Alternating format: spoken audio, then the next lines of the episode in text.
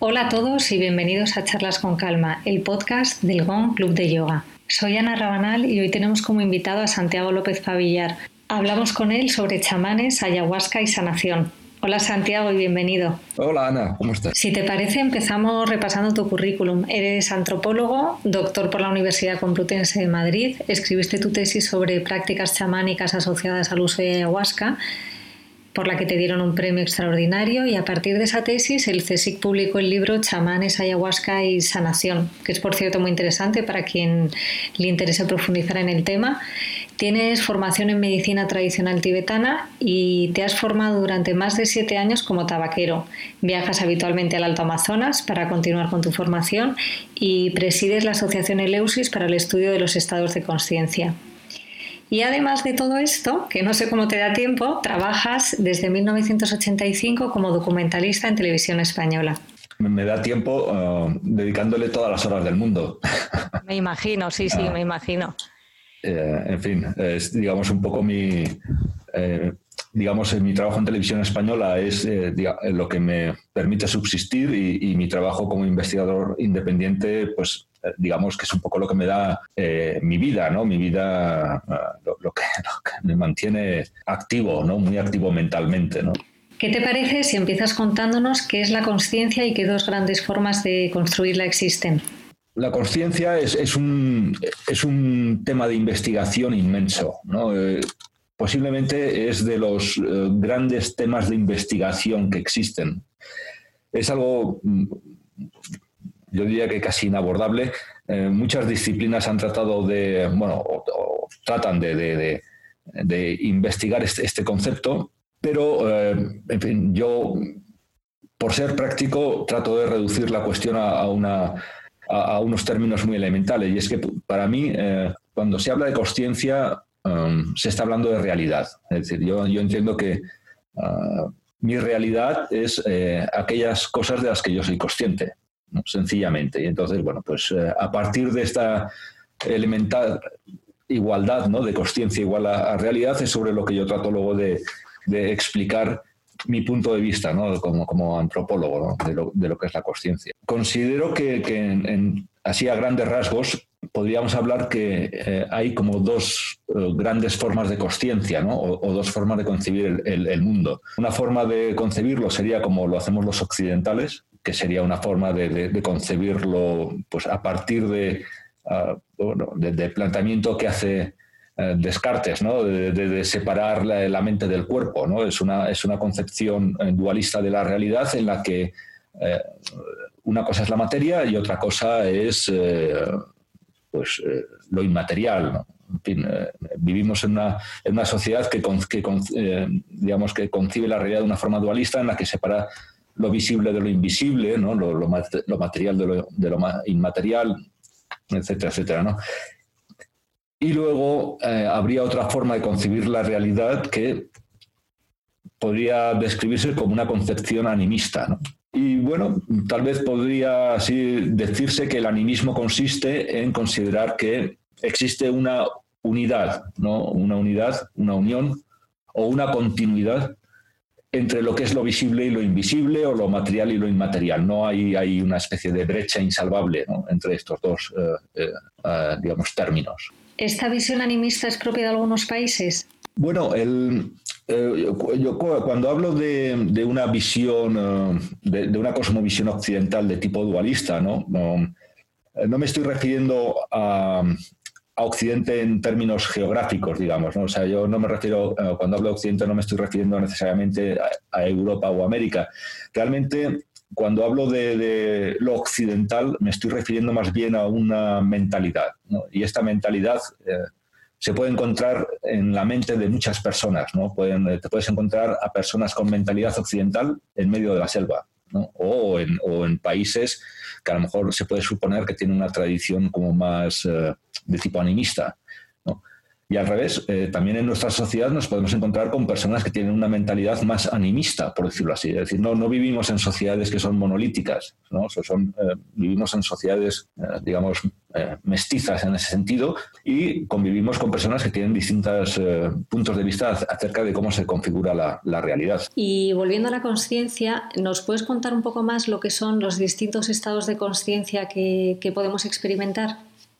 Digamos que hasta hace eh, relativamente no mucho tiempo se consideraba que el ser humano vivía en un único estado de conciencia básico o principal, ¿no? que, era, eh, que sería ese estado de conciencia que tenemos eh, a lo largo del día, ¿no? cuando estamos despiertos, que sería un estado de conciencia de vigilia. Y luego, pues obviamente también otro estado, otro estado de conciencia distinto que sería el que experimentamos cuando dormimos. Entonces, pero digamos que ese estado de conciencia ah, dormido, digamos, es un estado de conciencia desde un punto de vista, digamos, uh, concepción occidental, pues un estado de conciencia, digamos, de carácter menor. Digamos que en, nuestras vidas el estado de conciencia realmente relevante es el que, en el que nos encontramos cuando estamos despiertos. Entonces, no hace mucho ya se empezó a desarrollar la noción de la existencia de diversos estados de conciencia.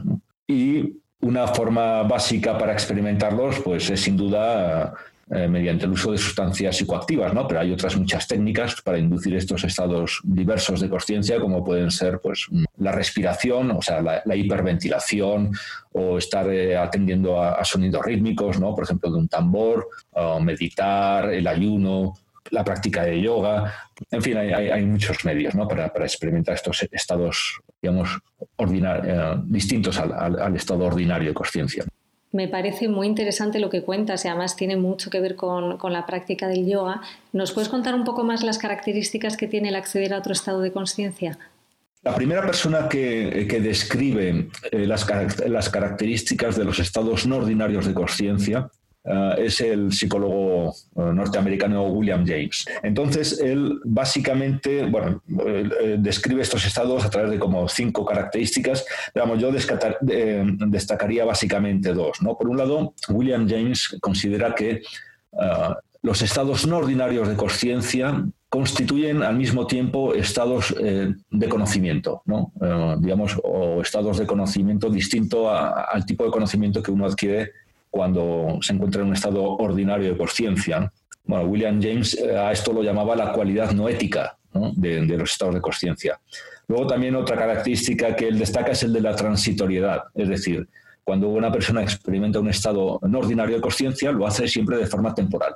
Entonces experimenta este estado, eh, digamos, no ordinario y luego regresa a su estado ordinario habitual, esta es otra característica que destaca William James. A mí, por lo general, me, suele, eh, me, gusta eh, destacar otra característica más, ¿no? y es que, desde mi punto de vista, los estados no ordinarios de conciencia, por lo general, eh, son estados de carácter terapéutico, porque una persona cuando descubre que existen otros estados ordinarios, otros estados de conciencia distintos al estado en el que vive habitualmente, yo creo que muchos problemas de carácter mental o psicológico Mm, le desaparecen, ¿no?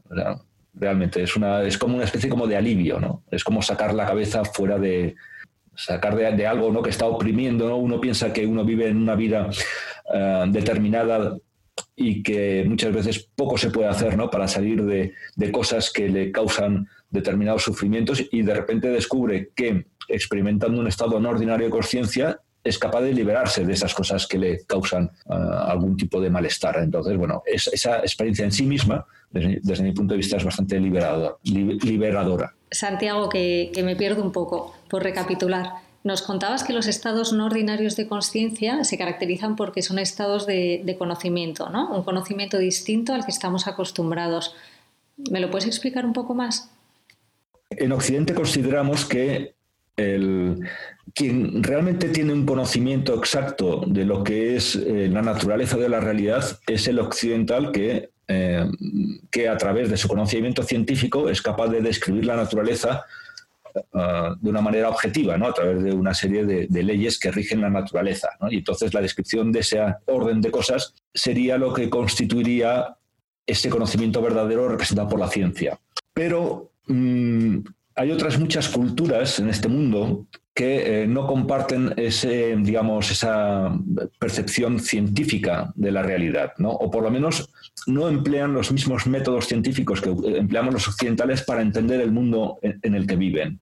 Entonces, eh, yo considero que estos, eh, estas otras culturas, nuestros otros pueblos, ellos tienen sus propios procedimientos ¿no? para adquirir un conocimiento específico del mundo y de la realidad. Esto lo hacen a partir de experimentar una pluralidad de estados de conciencia. Es decir, nosotros los occidentales eh, vivimos en, un mundo construido a través de un, único estado de conciencia, ¿no? que es el estado de vigilia. En cambio, los pueblos, digamos que poseen una concepción animista de la realidad, digamos una concepción no dualista, ellos acceden a un conocimiento de esta realidad de diversos estados de conciencia, pues, eh, y eh, a través de estos estados obtienen un conocimiento distinto al occidental. Entonces, para mí... Pero por, perdona que te interrumpa, ¿eh? por, por, entenderlo un pelín mejor, ¿podrías poner un ejemplo de eso?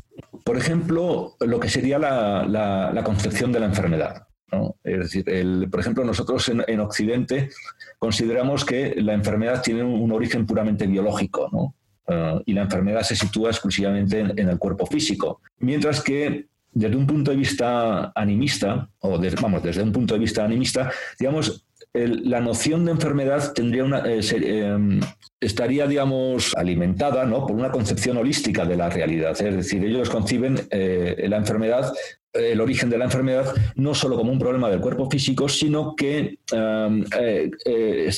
existen otros muchos más componentes ¿no? que pueden influir sobre el estado general de las personas. ¿no? Es decir, eh, tanto de tanto eh, me refiero a, una dimensión mental, una, dimensión eh, emocional e incluso una dimensión espiritual. Entonces, eh, realmente, desde una concepción animista, eh, las enfermedades, su origen no está en el cuerpo físico, sino que está en el cuerpo, sino que está en el, en el mundo espiritual. desde un punto de vista animista, se considera que todas las enfermedades proceden de este ámbito energético o espiritual, pasan a continuación a, una esfera, digamos, mental del ser humano, luego pasaría a una, a una, dimensión emocional y finalmente si la persona no hace nada por corregir, por tratar de evitar eh, esta enfermedad, pues al final esa enfermedad se acaba manifestando en el cuerpo físico. Es decir, sería como una especie como de proceso de, de densificación de la enfermedad, ¿no? desde lo invisible hasta lo visible y material que se manifiesta en el cuerpo físico. Y entonces, que llamamos nosotros somatizar. Sí, exactamente. Es decir, cuando, digamos, cuando ya eh, una enfermedad se ha somatizado es cuando ya se manifiesta en, la dimensión física. Entonces, por eso los, eh, desde una perspectiva animista, ah, es tan importante prestar atención a los sueños, por ejemplo, ¿no?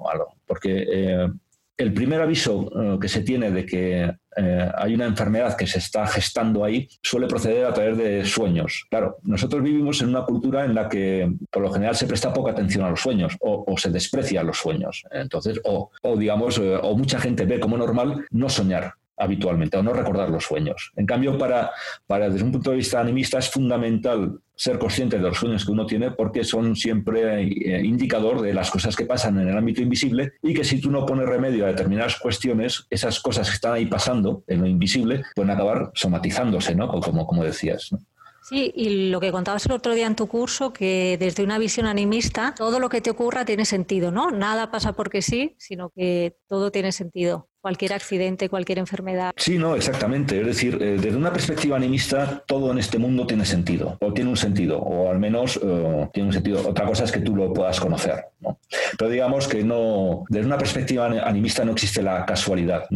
Eso, eso de, lo casual eh, es, es, es, algo como muy propio de los occidentales. Nos pasan cosas, pensamos que es casualidad y no prestamos atención a, eso que nos ha pasado. Pensamos que es, algo como accidental y que no tiene una causa determinada. Desde una perspectiva animista, todo tiene una causa. Todo. Otra cosa es eh, llegar a saberla. Obviamente, bueno, es muy difícil entender cuál es la causa última por la que a lo mejor damos un paseo por la calle y de repente nos, tropezamos y nos caemos. ¿eh? Podemos pensar, achacarlo a que era un adoquín que estaba mal puesto y, hemos tenido la mala suerte de tropezar con ese adoquín y caernos. Pero desde una perspectiva animista, el hecho de que ese adoquín esté ahí y que nos haga tropezar nos está indicando algo. Y pensando en la relación con el mundo espiritual o energético, me gustaría que nos cuentes qué es un chamán y, qué tiene. Bueno, yo eh, el, término chamán lo empleo siempre como una categoría, como un término académico, ¿no? como una categoría analítica para describir a una serie de personas, ¿no? tanto hombres como mujeres, que desarrollan un determinado rol en sus comunidades ¿no? o, en las sociedades en las que viven. Y en ese sentido, eh, digamos que yo la definición que doy de chamán o chamana es aquella persona que tendría la capacidad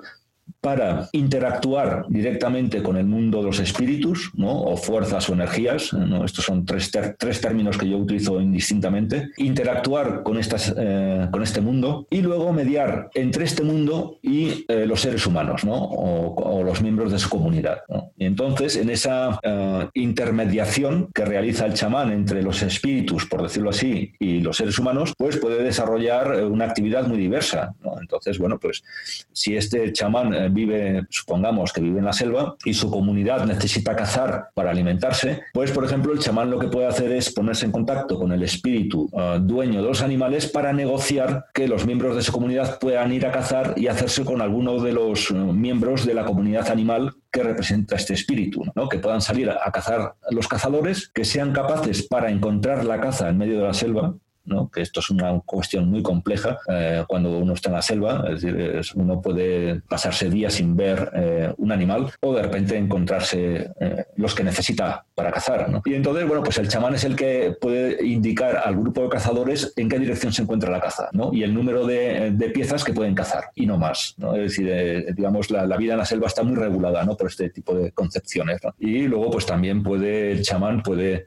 hacer labores pues como de adivino, ¿no? Alguien se ha perdido, o por ejemplo, una persona ha salido de viaje hace tiempo que no se sabe nada de ella, se quiere tener noticias y entonces pues el chamán puede eh, organizar una ceremonia para entrar en un estado, digamos, de trance y poder saber qué es lo que le pasa a esta persona. En fin, son cosas que desde nuestro punto de vista pues son cosas muy, digamos, esotéricas, fantásticas y muy relacionadas con la magia. La verdad es que sí que suena un poco esotérico. Me gustaría saber qué funciones tendría o qué funciones tiene un chamán en, en nuestra sociedad.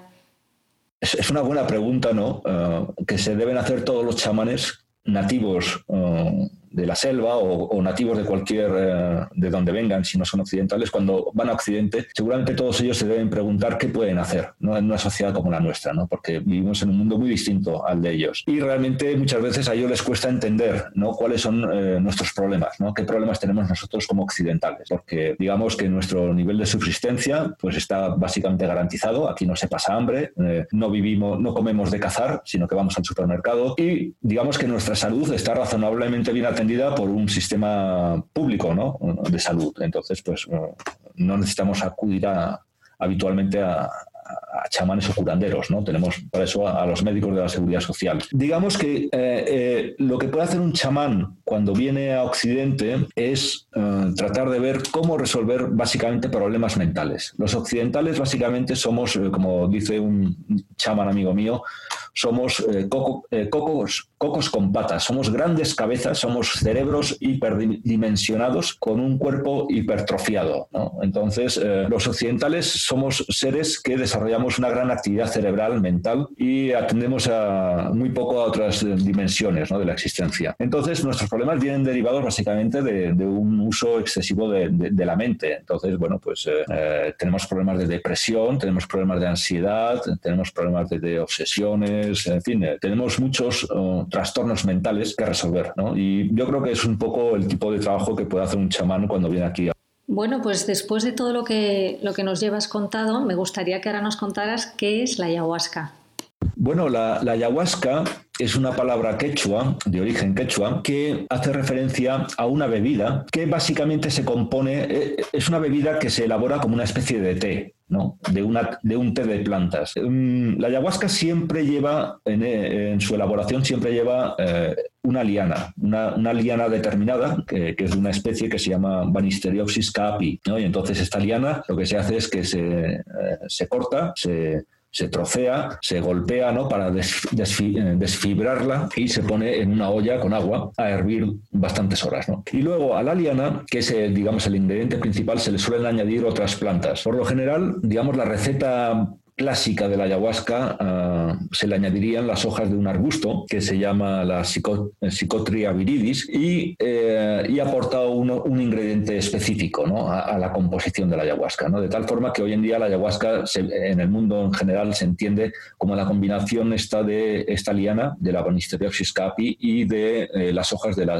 uh, Psychotria viridis. La ayahuasca tiene, digamos, esta combinación de estas dos plantas produce un efecto muy eh, particular en, el cuerpo humano. ¿no? O sea, digamos que la eh, liana cumple una función y las hojas, digamos, los principios activos que contiene la hoja cumplen otra función. ¿no? Digamos que juntas desarrollan un mecanismo farmacológico determinado. Eh, lo que sucede, claro, es que muchas veces obtener ayahuasca es complicado, ¿no? porque la ayahuasca por lo general eh, crece en, ambientes tropicales y entonces y no todo el mundo tiene acceso a, las plantas. Y lo que se ha hecho mucho en Europa ha sido, ah, digamos, desarrollar otras combinaciones distintas de plantas que tienen los mismos efectos farmacológicos que la ayahuasca, pero que no son ayahuasca, ¿no? y eh, reciben el nombre de anahuasca, es decir, serían como análogos de la ayahuasca, pero que los efectos cuando los bebe una persona son muy similares al de la ayahuasca. Eh, ¿Qué sucede? Pues que hoy en día en Europa, eh, cuando uno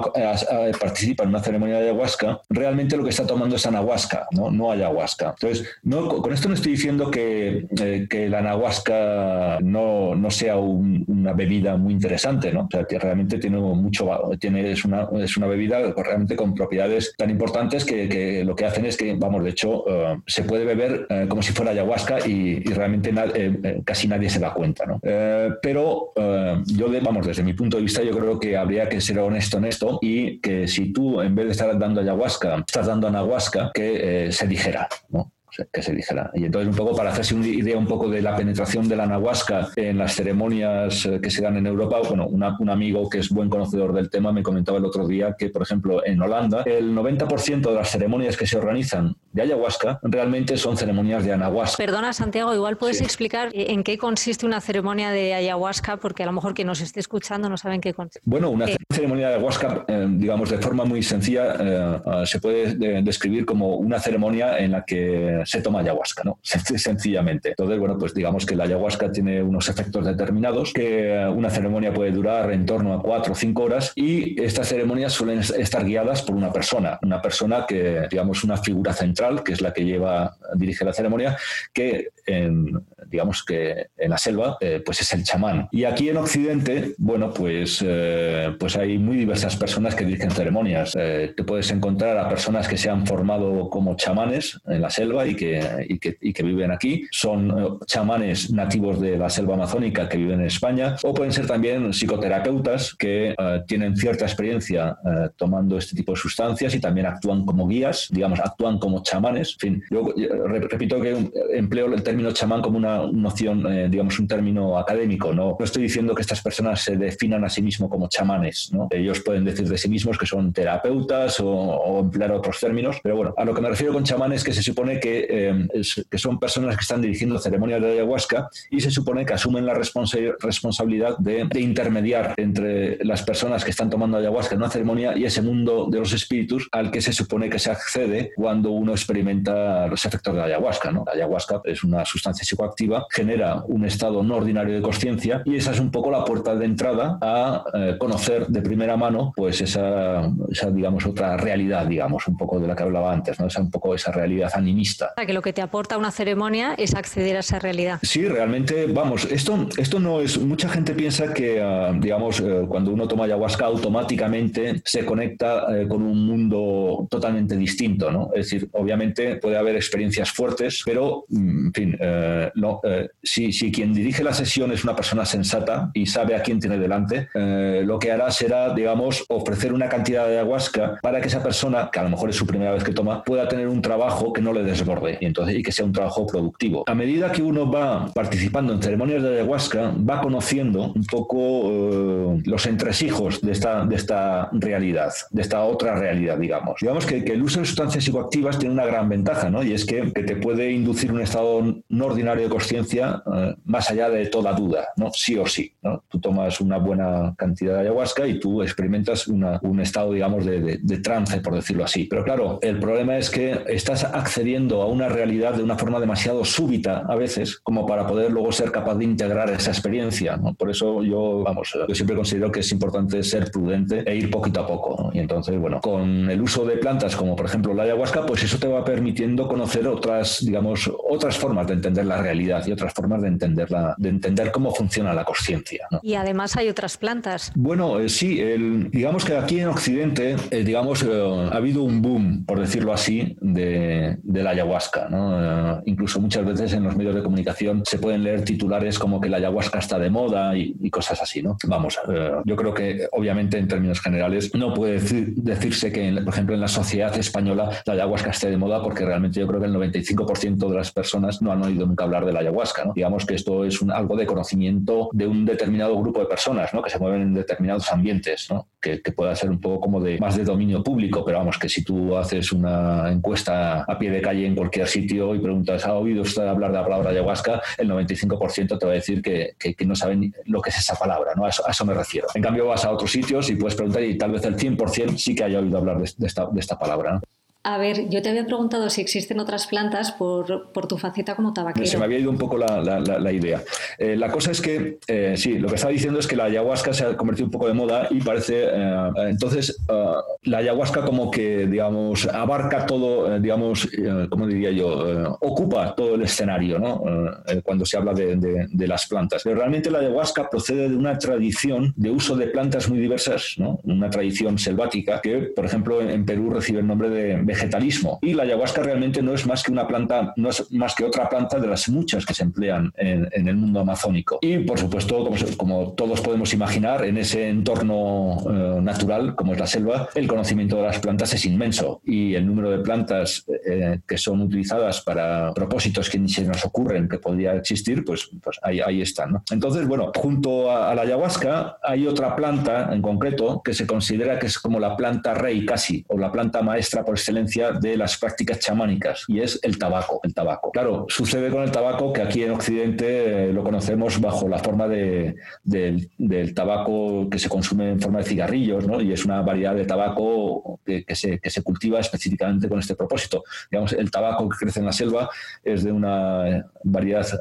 algo, distinta y sobre todo los usos que se dan al tabaco son muy distintos, ¿no? Y, se, y el principal uso que tiene es como purga, eh, eh, pero purga ya no solo física, sino purga mental. Es decir, ahí en, la tradición curandera de la selva se considera que cuando uno purga, cuando uno toma, por ejemplo, tabaco y le induce unas náuseas y se pone a vomitar, uno no solo está expulsando el tabaco que ha bebido, sino que también está expulsando muchas energías negativas, por así decir, que, eh, que están en, tu mente y están en tu cuerpo. Y es una forma, pues eso, de, purificar, de limpiar el, cuerpo físico, pero también para purificar, eh, digamos, los aspectos más psicológicos y mentales ¿no? del ser humano. Entonces, poco a poco se está, eh, digamos, nuestro conocimiento aquí en Occidente de lo que es el mundo de las plantas, pues afortunadamente va mejorando y cada vez hay más personas que dirigen ceremonias que entienden que antes de tomar ayahuasca por primera vez tal vez conviene limpiar el cuerpo y purificarlo, ¿no? Para luego tener una experiencia con la ayahuasca que sea como más limpia, por decirlo así. Entonces, bueno, pues eh, siempre viene bien, digamos, limpiar la casa antes, antes de luego entrar en ella y ver cómo la tienes ordenada. ¿no? digamos que ah, el tabaco podría entenderse como una especie como de lejía espiritual ¿no? de tu casa y la ayahuasca sería una especie como de guía que te, que te va mostrando tu propia casa por dentro y te va mostrando cómo la tienes ordenada ¿no? y qué cosas necesitas reorganizar en tu casa para, digamos, pues vivir en ella de forma más, más cómoda. Y Santiago, y otra cosa que me pareció súper interesante de tu curso es que, bueno, tú tienes formación en, en medicina tradicional tibetana. Y hablabas el otro día entre la diferencia entre la biomedicina o la medicina tal como la concebimos aquí y la medicina alternativa, ¿no? Y cómo la medicina holística puede ser un puente entre, el, entre la concepción animista y, la occidental. Y hablabas también de las diferencias entre curar y sanar. Sí. Em, sí, eh, yo comentaba que eh, las prácticas holísticas eh, constituyen una especie de puente a esa concepción animista de la realidad, pero por un motivo muy, muy, muy sencillo. Y es que, digamos, la perspectiva holística lo que hace es que trata de tener un sentido integrativo de las cosas, un sentido... Ah, completo, de o sea, tener una, visión completa de las cosas. Entonces, pues las terapias holísticas, digamos, su característica es la de considerar que existe una interdependencia, ¿no? Una interdependencia, o podemos también llamarlo una especie como de influencia, en fin, podemos usar varios términos, pero bueno, la idea es que existe algún tipo de conexión entre el plano físico, ¿no? el, el, ámbito somático y el ámbito emocional y mental del individuo, ¿no? Y entonces, pues desde alguna perspectiva holística se considera que evidentemente lo emocional y lo mental tienen un impacto sobre lo físico y viceversa, y lo físico tiene un impacto sobre lo emocional y lo mental. Pero yo creo que eso, perdóname, ¿eh? un inciso para enterarme bien, o sea, eso nadie lo pone en duda. Mm, bueno, eh, vamos a ver. Eh, lo digo porque lo ideal sería encontrarte entonces a un especialista, por ejemplo, en hígado, y además sea chamán. Porque el problema es encontrar esa figura.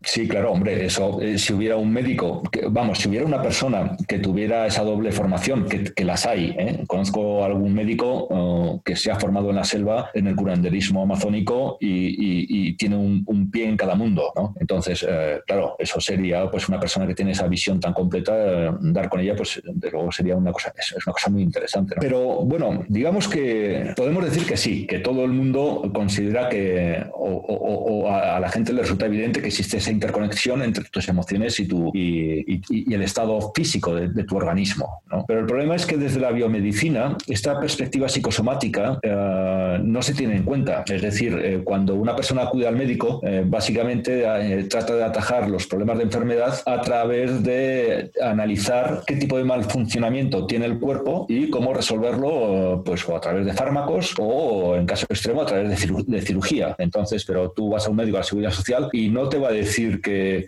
que bueno, que en determinado problema eh, eh, que, lo trates a lo mejor, eh, no sé qué te diría yo, haciendo todas las mañanas algo de meditación, ¿no? Eso si vas a, la seguridad social y te dicen, no, usted lo que tiene que hacer es meditar, ¿no? Pues eso lo podrías denunciar y le podría caer una, un, expediente al médico de la seguridad social que, que, se atreva a recomendarte. No creo, no creo. No, sí, no. Por ejemplo, hay casos, por ejemplo, de médicos o de pediatras que han sido denunciados por, por recetar homeopatía a los niños, ¿no? Hay casos que, se han dado. Y de hecho conozco a una, a una, médica en el País Vasco, por ejemplo, que ya tiene esta visión un poco más holística. Es una, es una médica que trabaja en un entorno rural y que por su consulta pasan eh, todos los elementos, eh, pasan, pasa todo el mundo. Y entonces, claro, ella tiene una visión global de cómo, no solo de los individuos, sino también de todas las relaciones que existen entre los individuos, ¿no? Eh, de todas las relaciones familiares, de todas las relaciones que se dan ¿no? en, en, el ámbito en el, en el que ella trabaja. Y ella al final acaba dando se cuenta muchas veces de cuál es el origen de problemas que le manifiestan sus pacientes, ¿no? Y descubre que, que los, los, problemas que le relatan sus pacientes no son que a veces tienen un viso de un trastorno físico, pero esta médica amiga mía se da cuenta de que, que realmente eh, el origen viene de, de, un conflicto emocional o psicológico de otra índole. Y entonces ella, en su intento por no tratar de prescribir medicación, pues trata de recomendar eh, alternativas. Y es curioso cómo los propios pacientes, cuando a veces el médico de la seguridad social te recomienda eh, otras estrategias terapéuticas, el paciente lo que cree es que el médico de la seguridad social está intentando ahorrarse dinero en fármacos y le está recomendando, digamos, milongas. ¿no? Entonces, eh, digamos, yo no diría tanto como que, está plenamente aceptado esta idea de interrelación ¿no? entre, entre, entre problemas físicos y mentales. ¿no? Eh, todavía hay, hay, muchas personas que esto no lo, no lo entienden, no entienden que hay muchas personas que no entienden que malas, malas pautas vitales, malos hábitos vitales acaban generando trastornos. ¿no? Y hay gente que se empeña en malos hábitos y, eh, y, al final desarrolla una enfermedad y no acaban nunca de enlazar una cosa con otra. Y hay gente que a lo mejor pasa por, por el quirófano, le, le, extirpan algo, un órgano que ha sido dañado por, por algo que, por un tipo de vida, sales del quirófano y luego vuelves otra vez a tu vida ordinaria como si nada hubiera pasado con esas mismas pautas que te enfermaron. Entonces, bueno, es decir, la gente, yo creo que hay mucha gente que no es consciente de, esta conexión. ¿no? O sea, hombre, si, si, lo hablas, dices, ¿cómo no? ¿Cómo no vas a pensar que si de repente un, día mm, te acaloras, tienes un, un, enfado importante, pues de repente notas que la presión arterial te sube, puedes notar, en fin, molestias, ¿no? Tu hígado, notas, notas cosas en tu cuerpo, ¿no? A veces, ¿no? Pero, en fin, pero de ahí a sacar consecuencias, yo creo que eso se hace menos veces. ¿no? Sí, es verdad, sí, eso es verdad, que a lo mejor lo tienes presente, pero luego no sabes cómo qué hacer, cómo arreglarlo, y el médico menos. Mm, sí, yo creo que de hecho la, gente, digamos, habitualmente ignora esta conexión, ¿no? Eh, o sea, la importancia de, tener buenas pautas, ¿no? Yo, por ejemplo, eh, eh, en, la medicina tibetana, digamos, las, las técnicas, digamos, terapéuticas básicas que ellos emplean son muy elementales, es decir, buena alimentación, dormir bien y, poco más. Es decir, eh, algo tan sencillo como preocuparse por la alimentación y por, por, el descanso. Son las dos cosas que nos podrían fallar en una vida urbanita estresada, ¿no? Que comes mal porque vas sin parar y luego no puedes dormir porque no has parado, ¿no?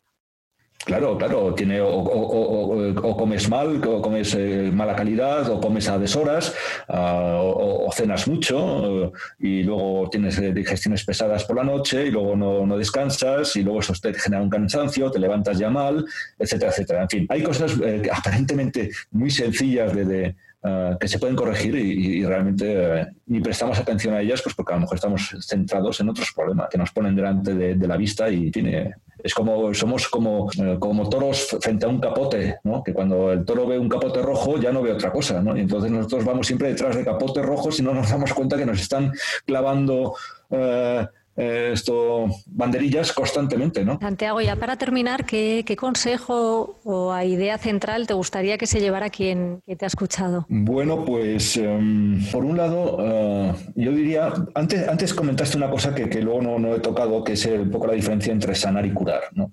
Entonces, vamos a ver, eh, digamos rápidamente, ¿no?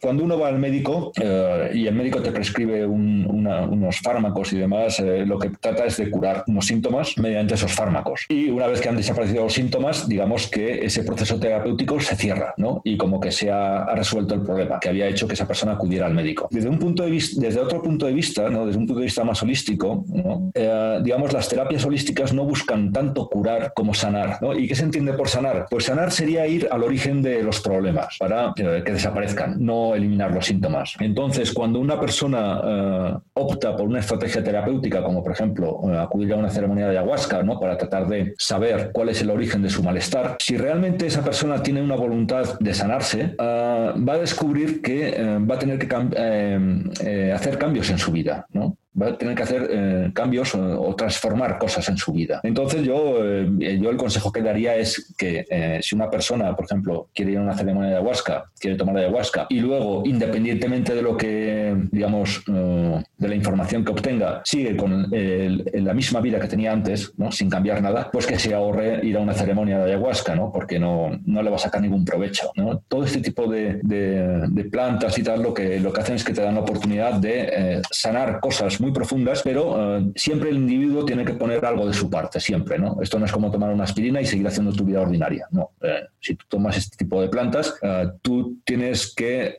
asumir la responsabilidad de tu propia salud, ¿no? Y, y tomar las decisiones que sean, que haya que tomar para tener una vida saludable. ¿no? ¿Y, ¿Y, por dónde se empieza eh, en una vida saludable? Pues precisamente las plantas te ayudan a intuir por dónde empezar, ¿no? Es lo que te muestran las plantas. Pues a lo mejor descubres que no estás comiendo bien, o que no estás descansando bien, o que tienes una mala relación con una persona que sin darte cuenta te está intoxicando, en fin, este tipo de cosas. Entonces, bueno, pues y nada, y ya, y, ya el último, digamos, recomendación que se me ocurre es que si una persona eh, tiene intención de ir a una ceremonia de ayahuasca, yo le aconsejaría que, que se leyera en concreto, existe una asociación que se llama eh, Plantaforma para la Defensa de la Ayahuasca, que tiene un código ético, ¿no? Y en este código ético se marcan un poco unas, eh, unas pautas de lo que debe ser una ceremonia de ayahuasca, ¿no? Porque, claro, estamos hablando de unos contextos ceremoniales en las que se utilizan plantas psicoactivas que son potentes y hay veces que uno pierde la noción de lo que es adecuado y lo que es inadecuado, ¿no? Que suceda en una ceremonia. Entonces, para evitar estos problemas, yo recomiendo leer este código ético, ¿no? De, de la Plataforma para la defensa de la ayahuasca, un poco para tener elementos de juicio y eh, a la hora de ir a una ceremonia de ayahuasca que los tenga presentes y como, como una guía, como una guía. ¿no? Esto sería yo creo que un poco el, consejo básico que podría dar. ¿no? Si una persona se encuentra en esta tesitura de, querer ir a una ceremonia y a lo mejor no saber a cuál ir o a dónde ir. Hay una cosa muy importante ¿no? que dice el código ético este, y es que es, digamos, éticamente reprobable publicitar eh, ceremonias de ayahuasca, ¿no? tanto en Facebook o en páginas web o, en publicidad en, prensa. Es decir, eh, si una persona se anuncia en cualquiera de las redes sociales abiertamente, yo ofrezco ayahuasca o, ofrezco plantas o, animales, ¿no? Hay, hay, también animales que generan sustancias psicoactivas. Es decir, eh, estas personas que se publicitan de esta forma, por decirlo así, tan descarada, eh, está indicando que no es un buen ámbito ¿no? en el que entrar. Muy bien, pues muchísimas gracias. Tú y yo nos vemos en tu próximo curso, ¿no? Bueno, vamos a ver, eh, vamos a ver cómo va todo. Muchas gracias, Ana. Muchas gracias. Ha sido un gusto mantener esta charla contigo.